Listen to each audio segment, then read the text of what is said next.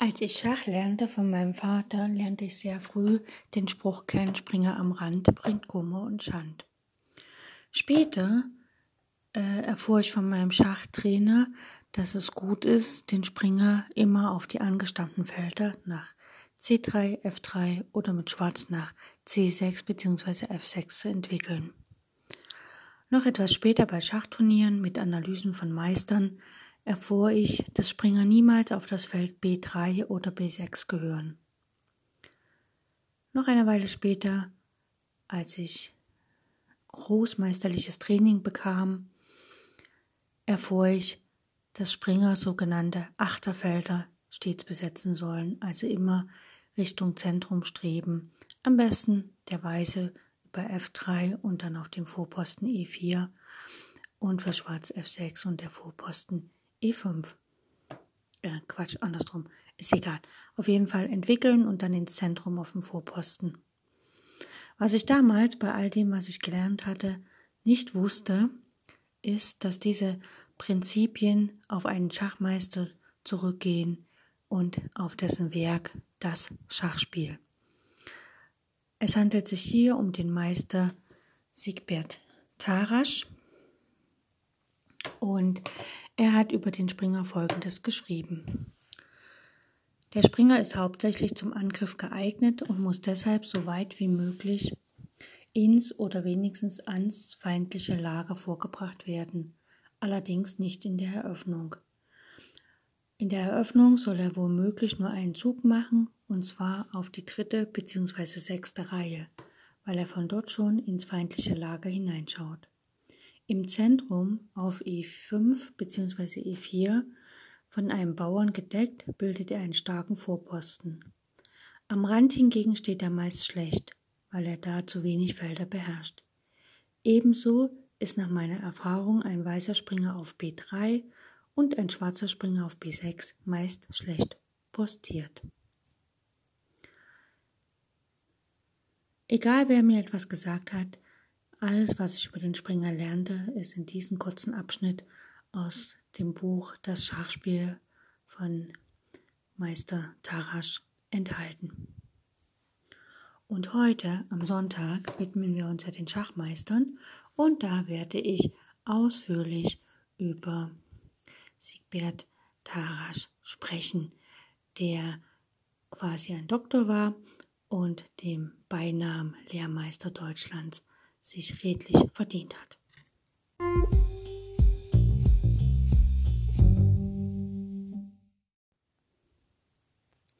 Lass ich euch doch mal kurz zu Wort kommen, warum gerade heute Siegbert Karl Tarasch, ein Doktor, vorgestellt wird. Er wurde oft als Dogmatiker bezeichnet, der er nur zum Teil in seinen Büchern war. Diese Bücher waren um die Jahrhundertwende die besten in der Welt. In seinen praktischen Partien wich er manchmal von seinen eigenen Prinzipien ab. Er spielte einmal sogar die Aljechin Verteidiger gegen Dr. Lasker. Er wird in der sowjetischen Schachliteratur oft Jigorin gegenübergestellt, oft in übertriebener Weise. Er ist meines Erachtens der Vater der Schachpädagogik, auch wenn er zu seinen Regeln sehr viele Ausnahmen gegeben hatte. Er machte den Fehler, dass er Prinzipien, die für Anfänger gut waren, zum Beispiel Springer am Rand, auch für das Meisterschach propagierte. Nun, wir werden schauen, was daran heute ähm, stimmig ist oder was halt davon nicht so ganz so stimmt, indem wir einfach mal die Wikipedia aufschlagen und loslegen.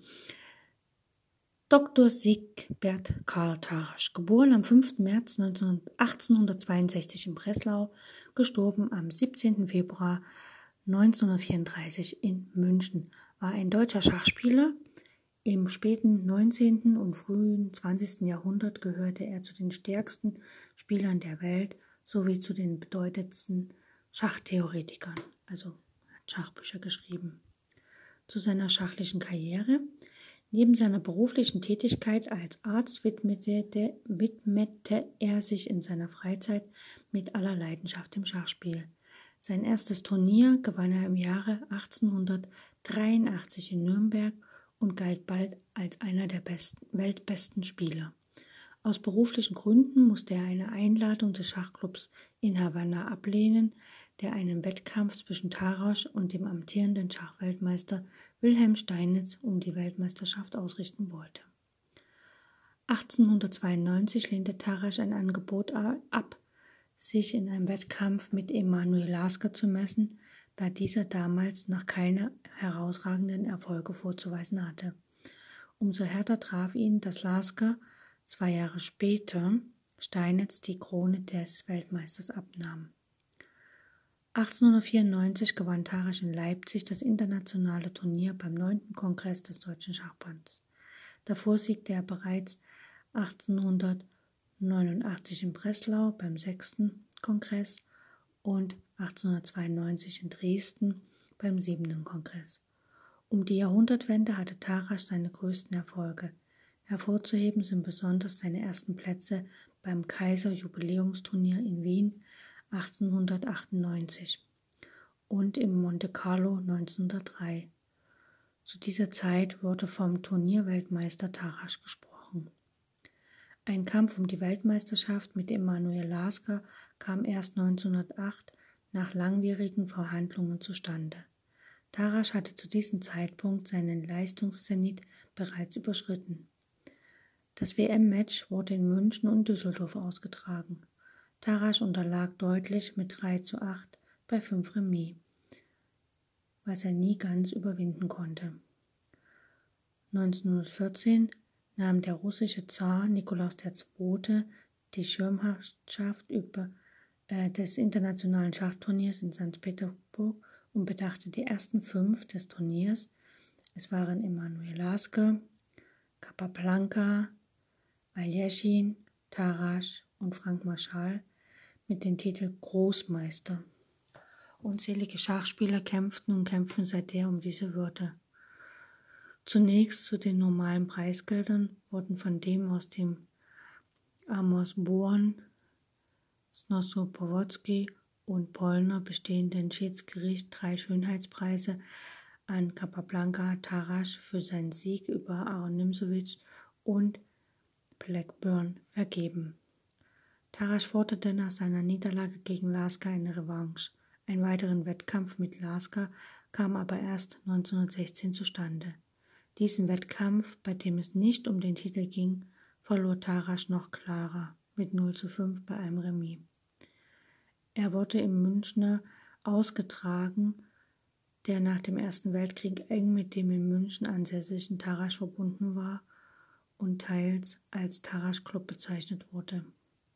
Tarasch nahm bis 1928 weiter an bedeutenden Schachturnieren teil, wobei große Erfolge ausblieben. Bei der Schacholympiade 1927 in London spielte er im ersten Brett der deutschen Mannschaft und holte 8,5 Punkte aus 15 Spielen. Er startete 1881 mit einer Elo von 2558. Seine beste historische Elo betrug 2824. Diese erreichte er im Juni 1895. Seine Elo-Zahl sank seitdem kontinuierlich bis auf 2420 im Jahre 1800, 1928. In den Jahren 1890 bis und 1891 war er der Weltranglisten Erste von der Elo-Zahl.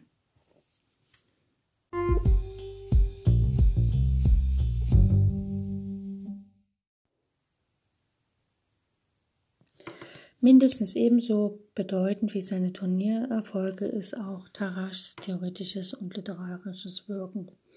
Die drei großen Bücher von Tarasch sind die 300 Schachpartien 1895, die moderne Schachpartie 1912 und das Buch Das Schachspiel 1931 sind unbeschritten Klassiker der Schachliteratur. Schon zu Lebzeiten bezeichnete man Tarasch als den Lehrmeister Deutschlands. Er lehrte, aufbauend auf Steinitz, die Wichtigkeit der Beherrschung des Zentrums. Außerdem war er davon überzeugt, dass es in beinahe jeder Stellung einen absolut besten Zug gebe, den es zu finden gelte. Er wurde damit zu einem Wegbereiter des modernen Schachspiels. Kritiker bezeichnen Taraschs Lehren allerdings teilweise als zu dogmatisch. Aus heutiger Sicht wird der Vorwurf, Tarosch sei in seinen Lehren dogmatisch gewesen, regelrecht als unsachlich zurückgewiesen. Tarasch war bestrebt, Schach als Volkssport in Deutschland zu etablieren. Er machte sich um dessen Popularisierung sehr verdient. Weiterhin schrieb Tarasch regelmäßig für mehrere Schachzeitschriften. Seine Kommentare waren zuweilen so scharf und bissig, dass es zu langen Auseinandersetzungen mit den Angegriffenen kam, zum Beispiel mit dem Wiener Schachmeister und Publizisten Georg Markow oder mit Aaron Nimzowitsch. Ab Oktober 1932 brachte Tarasch eine eigene Zeitschrift, die Tarasch Schachzeitung, heraus. Obwohl als Jude geboren, konnte er die Zeitschrift bis zu seinem Tode weiterführen, da die Nationalsozialisten sie nicht verboten. Ob für diese Schonung der Respekt vor dem großen Meister oder die damals seit der nationalsozialistischen Machtergreifung vergangene kurze Zeit ausschlaggebend waren, ist nicht bekannt. Einige Eröffnungsvarianten sind nach Tarasch benannt, so die Tarasch-Verteidigung im Damengambit, die er erfunden und immer wieder propagiert hat, und die Tarasch-Variante in der französischen Verteidigung. Beide Varianten erfreuen sich heute ungebrochener Beliebtheit und sind fester Bestandteil des Eröffnungsrepertoires vieler Großmeister.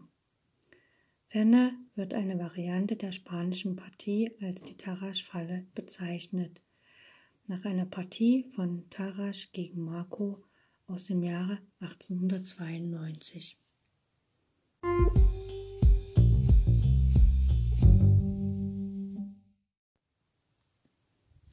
diese Partie möchte ich jetzt kurz vorstellen. Also die sogenannte Tarasch-Falle oder vielleicht auch Dresdner Falle. Es geht los mit E4. E5, Weiß spielt Springer F3, Springer C6, Läufer B5, ganz normal Spanisch, D6, D4, hm, Weiß befragt direkt das Zentrum, Läufer D7, Springer C3, Weiß entwickelt die Springer, meistens Springer vor Läufer, Springer F6, alle vier Springer stehen auf den für sie besten Feldern. Weiß spielt Rochade, ne, Figuren entwickelt, Zentrum besetzt mit Bauern und danach Rochade. Läufer E7 und Weiß spielt hier Turm E1, stellt den Turm direkt dem König gegenüber und taktisch gesehen greift er natürlich auch schon den Läufer auf E7 an. Und das ist eine Neuerung von Tarasch gegenüber dem damals so üblichen Läufer G5. Und der Gegner, der hier schwarz hat, das ist ja der Marco, erkennt die damit verbundene Drohung nicht und rochiert ganz gelassen, was natürlich ein Fehler ist. Er hätte damals einfach auf D4 den Bauern tauschen sollen, also E schlägt D4 und Springer D schlägt D4, führt dann zu einer der Hauptvarianten in der Steinitz-Verteidigung im Spanischen. Aber Marco hat hier Rochade gespielt und jetzt geht's los mit der großen Schlacht ums Zentrum. Weiß spielt, Läufer schlägt C6, also der Springer auf C6 wird geschlagen und damit verliert Schwarz erstmal schon mal einen Einfluss auf das wichtige Feld E5 bzw. D4. Läufer schlägt C6 und jetzt schlägt der Bauer von D4 auf E5. Der Bauer von D6 schlägt auf E5 zurück. Jetzt ist die D-Linie offen und Weiß schlägt die Dame auf D8. Schwarz spielt Turm A schlägt D8, getreu dem, dass die Türme ins Zentrum gehören.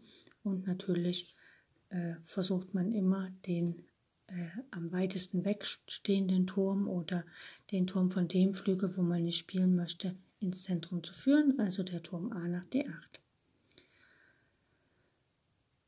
Weiß spielt Springer schlägt E5, er greift sich einfach den Bauern. Und jetzt könnte man meinen, dass der E4-Bauer ähm, quasi von Weiß hängt, denn Schwarz kann ihn zweimal schlagen, denn Weiß kann mit dem E-Turm nicht zurücknehmen, da er dann auf D1 matt droht. Also auf der Grundreihe, die Grundreihe von dem Weißen schwach ist. Deswegen spielt Schwarz hier Läufer schlägt E4 und das hätte er mal lieber lassen sollen. Er hätte sich einfach mit dem Bauernverlust begnügen sollen, denn jetzt geht die Partie taktisch richtig scharf zur Sache. Und äh, so weit zu blicken ist natürlich wirklich eine Meisterleistung. Gut, Weiß spielt, Springer schlägt E4 und Schwarz schlägt auf E4 zurück. Jetzt kann Weiß, wie gesagt, nicht den, mit dem Turm auf E4 schlagen, weil dann Turm D1 kommt mit Matt. Deswegen spielt er hier erstmal Springer D3. Und jetzt sehen wir schon das Dilemma, dass der Turm auf E1 greift den Springer auf E4 an. Der steht auf dem weißen Feld. Und er guckt auch zu dem Läufer auf E7. Das heißt also, hier hat Schwarz das Problem, dass er mit dem Springer den Läufer nicht decken kann und mit dem Läufer den Springer nicht decken kann. Das heißt also, eine der beiden Figuren wird bald über Bord gehen. Schwarz kann noch mit F5 decken, aber dann spielt halt Weiß F3 und greift den gefesselten oder den aufgespießten Springer nochmal an. Und hier kann nochmal Weiß versuchen, äh, Schwarz versucht mit Läufer C5 Schach dem Ganzen ein bisschen äh, ein Ende zu setzen oder ein bisschen mit dem Schach aus dieser ganzen Misere rauszukommen. Aber einfach ähm, Schwarz-Weiß kann einfach auf C5 schlagen. Und äh, Weiß hätte hier vielleicht auch König F1 bringt hier nichts, weil einfach der Läufer nach B6 zurückgeht. Und wenn dann Weiß auf F4 schlägt, schlägt Schwarz auch auf F4, aber der König steht auf F1 und es gibt einen Turm auf F8, das heißt es gibt hier einen Schach und der Bauer greift den Springer auf D3 an, das heißt also die Figur, die Weiß gerade gewonnen hat, geht hier wieder verloren. Deswegen kann ähm, Weiß im 15. Zug nicht König F1 spielen, sondern spielt einfach Springer schlägt C5. Schwarz schlägt zurück auf C5 mit dem Springer und man könnte meinen, okay, hat sich alles erledigt, wunderbar, hat gut geklappt. Aber Weiß attackiert weiter und zwar spielt er Läufer G5. Der Turm braucht irgendein gutes Feld, wo er hingehen kann. Er kann nicht nach D6 gehen, weil dann einfach Läufer E7 kommt. Ähm, er möchte eigentlich auch nicht nach ähm, Schwarz hat ja das Dilemma, dass er nicht weiß, wie er den Springer decken soll. Ne? Und selbst wenn der Turm nach D7 geht, kommt einfach Läufer E7. Ja? Also das ist, hier hilft das dem äh, Schwarzen nicht so viel. Er findet quasi das Feld D5 und Weiß spielt erstmal Läufer E7, spießt quasi den Turm auf F8 und den Springer auf C5 auf. Der Turm muss weichen, er geht nach E8. Er könnte auch woanders hingehen, das wäre völlig egal. Und jetzt spielt halt Weiß C4. Er greift quasi den Verteidiger des Springers an. Und wie gesagt, der Turm hat keine rechten Felder, er weiß nicht wohin. Und ähm, genau, und jetzt, wenn wenn Weiß auf E7 den Läufer schlägt, dann kann man einfach mit C schlägt D5 die Qualität gewinnen. Und wenn Weiß aber mit dem Springer, äh, wenn Schwarz mit dem Springer weggeht, nach D3, Springer D3, dann schlägt äh, Weiß erstmal auf D5, also C schlägt D5, der Springer schlägt auf E1 und dann kann Weiß auch auf E1 mit dem A-Turm zurückschlagen. Der Schwarze spielt König F7 und jetzt ist natürlich der Läufer angegriffen, der steht auf dem schwarzen Feld auf E7 und das E1-Feld, wo der Turm steht, ist auch ein schwarzes Feld. Das heißt also, der Läufer kann in aller Ruhe nach B4 zurückgehen und damit hat Weiß eine Mehrfigur und dann hat natürlich hier Schwarz aufgegeben. Diese Falle wurde übrigens schon in mehr als 50 Turnierpartien verwirklicht. Ähm, das ist zumindest das, was die große Datenbank Megabase von Chessbase anzeigt. Ähm, gehen wir noch mal ein Stückchen zurück und zwar in dem Moment, wo Schwarz äh, entscheiden musste, wie er die Dame auf D8 schlägt. Also schauen wir nochmal von vorne Grundstellung. Weiß spielt E4, E5, Springer F3, Springer C6, Läufer B5, ganz normal Spanisch, D6, D4. Schwarz spielt Läufer D7, ne? also entwickelt den weißfeldrigen Läufer. Beispiel Springer C3, Springer F6, alle vier Springer sind draußen, Weiß rochiert und Schwarz spielt Läufer E7, bereitet damit die kurze Rochade vor. Hier spielt Weiß Turm E1 und irrtümlicherweise spielt Schwarz hier Rochade, obwohl er eigentlich besser auf D4 getauscht hätte, so dass Weiß nicht zu seinem Trick kommt. Weiß fängt an, auf C6 zu schlagen, der Läufer schlägt auf C6 zurück, der Bauer schlägt auf E5, D4 schlägt E5 und Schwarz schlägt auf E5 zurück, also D6 schlägt E5 und jetzt spielt Weiß, Dame schlägt D8. Jetzt haben wir gerade gesehen, wenn der Turm von A nach D8 geht, dann äh, ist das nicht so gut, weil ja dann nach Läufer E7 äh, das im 15. Zug, äh, im 17. Zug Material verloren geht. Deswegen wäre es vielleicht schlau, wenn man einfach mit dem F-Turm auf D8 schlägt. Einfach nur mal so als Überlegung. Ja? Und dann setzt Weiß trotzdem fort. Springer schlägt E5, Läufer schlägt E4 ist wieder der Fehler.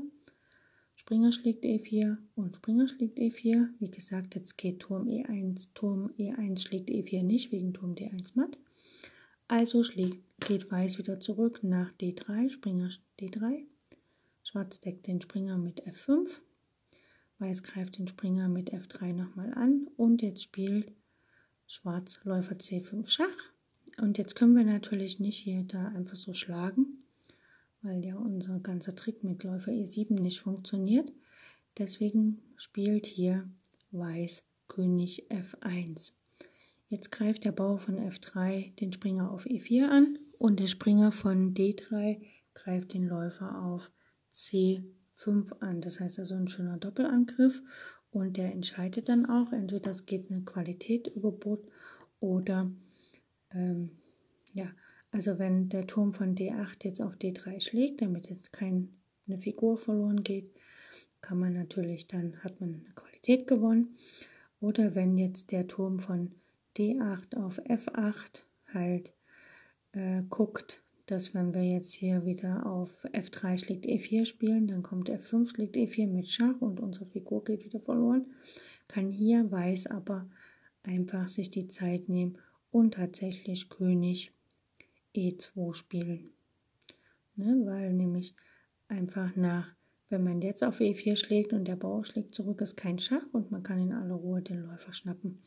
So, das ist die Partie von Herrn Tarasch gegen den Ma Herrn Marco und das ist die sogenannte Tarasch-Falle, indem man einfach Turm E1 spielt und dann guckt, dass man auf der E-Linie quasi Material gewinnt.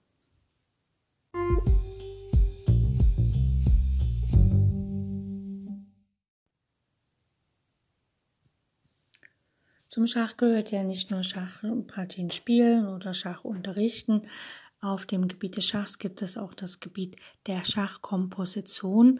Das heißt also, man erfindet künstlich Stellungen, die mh, hm, quasi ein Thema oder eine Idee vermitteln. In Form von Studien macht man das meistens. Und Tarasch war halt da auch auf dem Gebiet der Schachkomposition tätig und aktiv. Er komponierte einige Studien und zwar habe ich mir hier eine rausgesucht, beziehungsweise die Wikipedia war so nett, mir eine rauszusuchen. Äh, da geht es um ein Läufer-Endspiel und das ist eigentlich ganz nett, weil die Idee sehr nett ist, die dahinter steckt. Und zwar haben wir folgende Stellung. Wir haben den Waisenkönig auf B2 und einen Waisenbauern auf G7 kurz vor der Umwandlung, einen auf H6 und einen auf H2. Schwarz hat den König auf E1 und den Läufer auf H7. Der Läufer kontrolliert quasi, der ist ja weißfeldrig, kontrolliert das Umwandlungsfeld des Bauern auf der G-Linie. Und äh, Schwarz, die weiße Idee, um die Partie zu gewinnen, ist, dass er halt den König ranführt und letztlich entweder den Läufer gewinnt oder den anderen König, den König davon abhält, einzugreifen. Und natürlich muss der G-Bauer das Rennen machen, denn die H-Bauern sind ja Randbauern und Randbauern neigen für gewöhnlich zum Remis. Weiß ist am Zug und ganz normal, also das kann man, da braucht man jetzt hier gar nicht lange rumrechnen, ist natürlich, dass man erstmal den König ans Spielgeschehen heranführt. Das geschieht mit König C3, der wandert auf der langen Diagonale zum Spielgeschehen. Schwarz versucht dagegen zu halten mit König F2, Weiß spielt König D4, Schwarz kann jetzt nicht König G3 spielen, sondern muss auf F3 ausweichen, wegen dem Bauern auf H2. Und Weiß spielt König E5, Schwarz spielt König G4 und Weiß spielt König F6. So, sein Ziel ist erreicht. Er ist erstmal bei seinen Bauern und jetzt spielt Schwarz König H5. Und eigentlich geht jetzt hier erst die Studie richtig los. Also bis dahin waren es erstmal ganz normale Züge. Und jetzt muss Weiß überlegen, wie er denn das am besten macht. Es droht ja von Schwarz, dass er auf H6 den Bauern schlägt. Das muss verhindert werden. Und hier gibt es ein sogenanntes Beschäftigungsopfer, beziehungsweise wir würden heute sagen ein Räumungsopfer. Wir würden ja gerne mit unserem König auf dem Feld G7 stehen. Einfach weil dann der Bauer auf H6 gedeckt ist und wenn Schwarz in Zugzwang kommt, muss er entweder mit dem König ähm, den Bauern H6 verlassen und dann haben wir Zeit auf G8 den Läufer zu schlagen oder auf H7 den Läufer zu schlagen, je nachdem wo er steht. Oder er muss den Läufer wegsetzen und man kann den Bauern dann nach H7 stellen und dann letztlich auf H8 einziehen. Demzufolge spielt Weiß hier den genialen Zug G8 und holt sich eine Dame.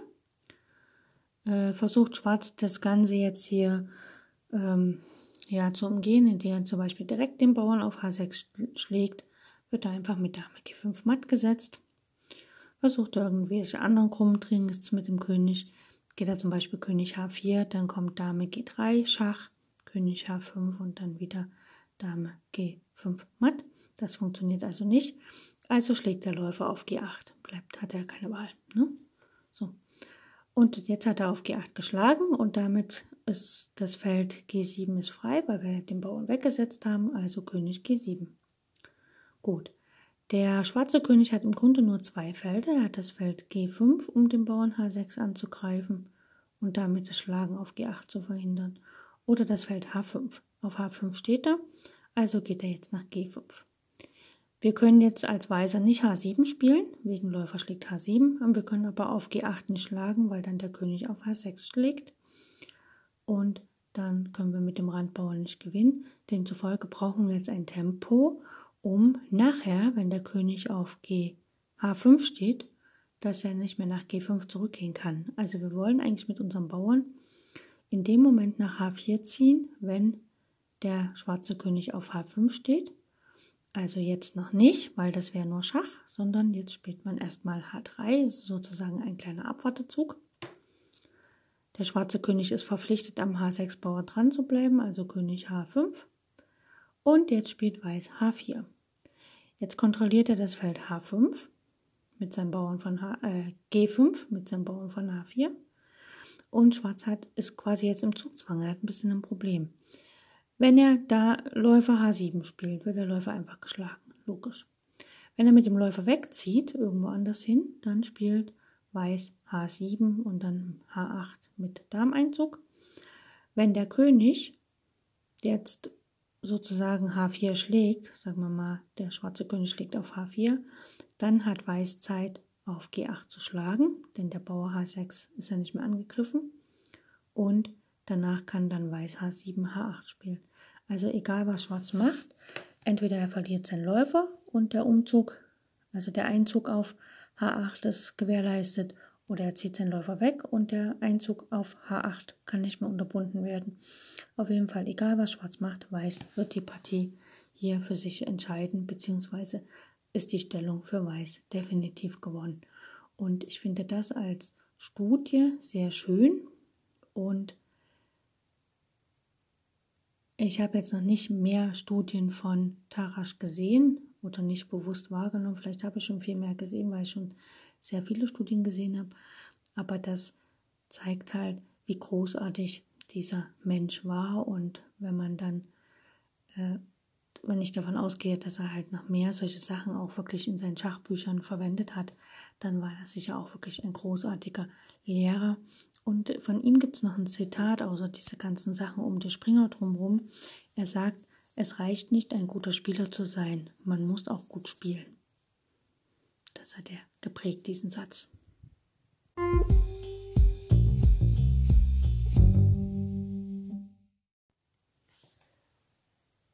Bevor ich auf die ganzen Streitereien, Querelen, die Tarasch in seinem ganzen Leben mit seinen Feinden quasi hatte, eingehe, möchte ich noch kurz was zu seinem Leben erzählen oder ähm, die Wikipedia dazu befragen, denn das zeigt höchstwahrscheinlich auch, hm, warum Tarasch immer so bemüht war, ähm, zu zeigen, was für ein guter Deutscher er war, also warum er sich immer wieder behaupten musste, warum er immer wieder ähm, na, gestritten hat er sich ja nicht, sondern warum er halt wirklich immer wieder sehr bemüht war, tatsächlich auch sich zu behaupten, egal wo es halt war. Ne? Gut. Und zwar gehen wir mal in sein Leben. Ähm, Siegbert Tarasch wurde als Sohn von Moritz Tarasch, einem Kaufmann in Breslau, und Philippe Tarasch, äh, eine geborene Graborsreu, äh, geboren. Er besuchte in Breslau die jüdische Grundschule und wechselte als Achtjähriger auf das renommierte Elisabeth-Gymnasium, wo er 1880 das Abitur bestand. Danach studierte er Medizin an der Humboldt-Universität zu Berlin und anschließend an der Martin-Luther-Universität in Halle-Wittenberg. Und er praktizierte anschließend als Arzt. Nach relativ kurzer Zeit als Landarzt 1886 ließ er sich im folgenden Jahr als praktizierender Arzt in Geroldsgrün in Oberfranken nieder. Er wurde am 7. März 1887 an der Universität Leipzig unter Karl Thiersch und zum Doktor der Medizin promoviert. Der Titel seiner Promotionsarbeit war zur Kasuistik der subakuten und chronischen Poliomyelitis anterior. Am 30. September 1914 zog er dann nach München, um, wo er in der Rheinstraße lebte. Er war mit Anna Rosalie, geborene Rudolf, verheiratet und hatte drei Söhne und drei Töchter, wobei eine Tochter sehr früh verstarb.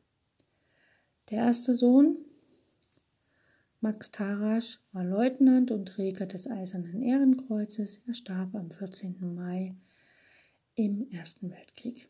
Der zweite Sohn kam 1960 beim Unfall ums Leben und der dritte Sohn war im Schachspiel sehr talentiert, allerdings verstarb er im Alter von 20 Jahren am 9. September 1912 in Hamburg. Als Todesursache wurde akute Herzlähmung angegeben. Tatsächlich handelte es sich aber um einen Suizid aus Liebeskummer. Im Alter von 47 Jahren konvertierte Tarasch zum, vom Judentum zur evangelisch-lutherischen Konfession. Sein Bestreben war, undiskriminiert als Deutscher anerkannt zu sein und daher auch immer wieder der Kampf gegen seine Mitstreiter oder halt, dass er teilweise auch, also dass er eigentlich fast so wie ein verschlechter, ein schlechter Verlierer herüberkommt. Im Jahr 1924 wurde die Ehe von Tarasch geschieden. Im selben Jahr heiratete er Gertrude, eine geborene Schröder. Tarasch starb 1934 an den Folgen einer Lungenentzündung.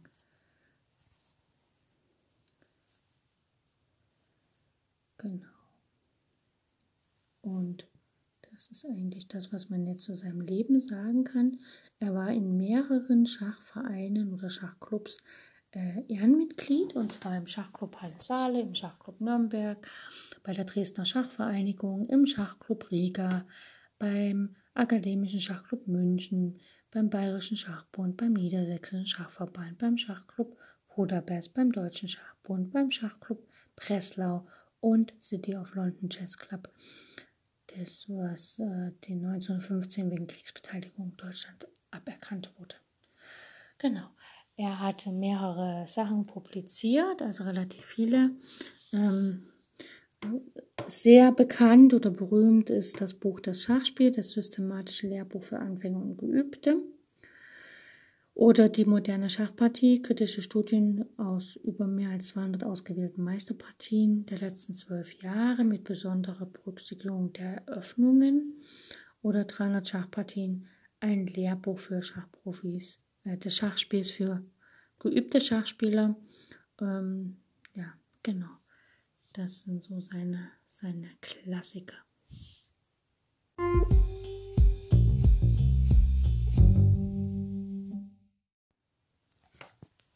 Im Schach sprechen wir ja manchmal von mh, Angstgegnern. Und beim Tarasch kann man eigentlich von einer Art Lieblingsfeind sprechen. Und zwar hat der Tarasch ein Leben lang mh, schachlich publiziert und Lehrbücher geschrieben und damit quasi Generationen von Schachschülern in die Feinheiten des Spiels eingeweiht. Aber sein sogenannter Lieblingsfeind, Aaron Nimzowitsch, wollte die Lehren vom Tarasch quasi partout nicht annehmen und ähm, hat ihn quasi dann mit seinem Buch Mein System, also mit der hypermodernen, die klassische Sicht der Dinge für überholt gehalten. Und wenn wir heute auf beide ähm, Werke schauen, einerseits das von Tarasch, das ähm, Schachspiel oder das den Klassiker von Nimsowitsch, Mein System, dann werden wir feststellen, dass beide Bücher ähm, in einer Zeit entstanden sind, wo die tiefen Geheimnisse vom Schachspiel gerade erst so gelüftet wurden und ähm, die Meister quasi das Rad erstmal erfinden mussten und dies dann in ihren Werken publiziert haben. Und wir heute sind in der glücklichen Lage, dass wir das Rad nicht neu erfinden müssen. Wir können beide Werke nehmen, beide lesen und werden feststellen, dass die Hauptideen, die Hauptkernideen, die in den Büchern drin sind, äh, eigentlich immer stimmen und dass wir natürlich dann, wenn wir die Grundregeln kennen, auch ähm, quasi davon abweichen können, weil wir ja die Grundregeln wissen. Also es ist zum Beispiel so, wenn man einen Bauern äh, angreift, also Bauer greift Bauer an, dann war das früher üblich, dass man schlägt. Ne? Es ist ja so, wenn irgendwo Material geschlagen wurde, sollte man das Material zurücknehmen, wenn das möglich ist.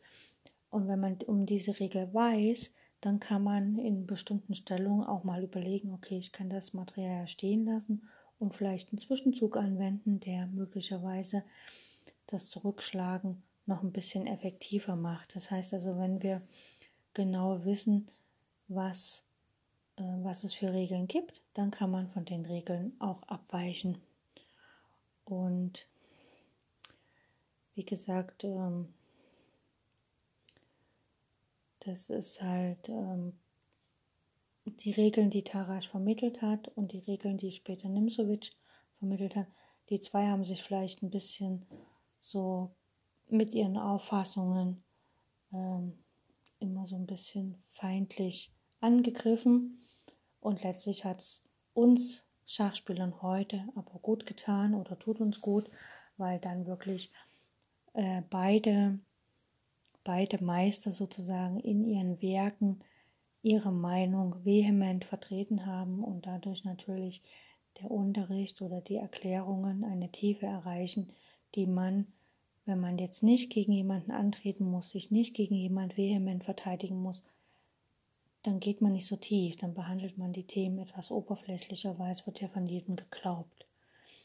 Also wenn ich jetzt zum Beispiel sage, okay, im Schach, äh, man muss in jeder Partie mindestens einmal den Springer auf das Feld A einsetzen, um die Partie zu gewinnen. Das ist jetzt ein völlig schwachsinniges Beispiel, aber sagen wir mal, das ist so. Dann, äh, wenn das jeder sofort glaubt, dann muss ich das nicht weiter tief erklären. Ich kann sagen, okay, jedes Mal in jeder Partie gehört ein Springer nach A1.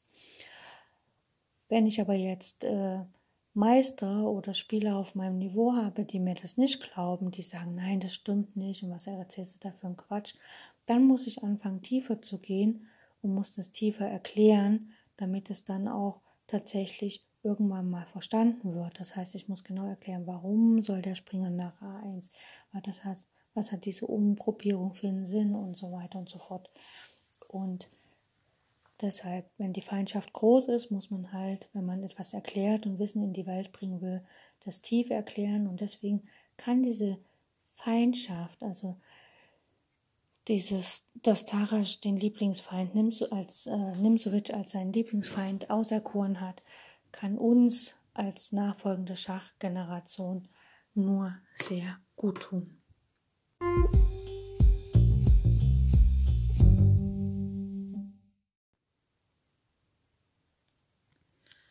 Ich möchte diese Folge über den Meister Dr. Siegbert Karl Tarasch mm, damit beenden, dass ich einige Quellen angebe, wo man gut äh, nochmal über Tarasch nachlesen kann, über seine Geschichte, seinen Werdegang und so weiter. Und oft wird das halt von verschiedenen Seiten beleuchtet. Fangen wir an, der Klassiker ist die Wikipedia, da kann man einfach den Namen eingeben und danach vielleicht als Stichpunkt Schach dazu, dann kommt man halt da raus und kann alles schön durchlesen.